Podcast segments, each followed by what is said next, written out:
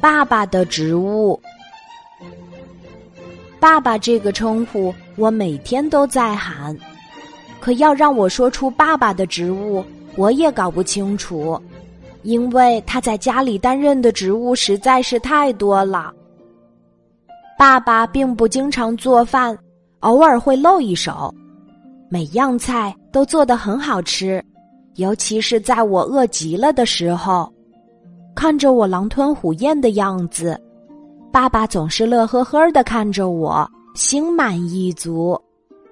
可能厨师都是这样吧，就喜欢我这样的顾客。爸爸在家里除了是一位优秀的厨师，他也是我的老师。不过他可比学校的老师严格多了。好在我还是了解爸爸的，多数情况下。他都是雷声大雨点儿小，真狠下心来教训我，也没有几次。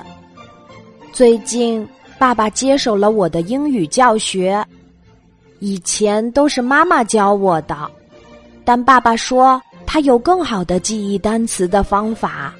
我学了一段时间，觉得爸爸的方法还真有效。爸爸老是说学习要自觉。师傅领进门，修行在个人。这个道理我懂，以后一定好好学习，减轻爸爸的教学任务。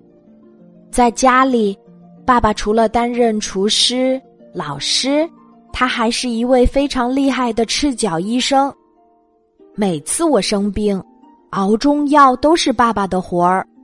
他说：“妈妈煎药拿不准火候。”我生病的时候吃什么药，吃多少，都是爸爸说了算。妈妈一般都是按照说明书给我吃，而爸爸会有自己的一套理论。不仅很少给我吃抗生素，还把药量减到最小。我小的时候扁桃体老是发炎，而且经常晚上发高烧，这个时候爸爸就会陪着我。不断的给我量体温，进行物理降温。在爸爸的精心照顾下，现在的我身体非常强壮。所以，爸爸一有机会就会向别的家长介绍他当家庭医生的经验，而妈妈也会常常开玩笑说：“你爸爸在家非法行医很多年了，幸好还没有出过医疗事故。”哎，这就是我的爸爸，亲爱的小朋友，你的爸爸在家里担任哪些职务呢？欢迎你在节目下方评论留言哦。今天的故事就讲到这里，记得在喜马拉雅 APP 搜索“晚安妈妈”，每天晚上八点，我都会在喜马拉雅等你，小宝贝。睡吧，晚安。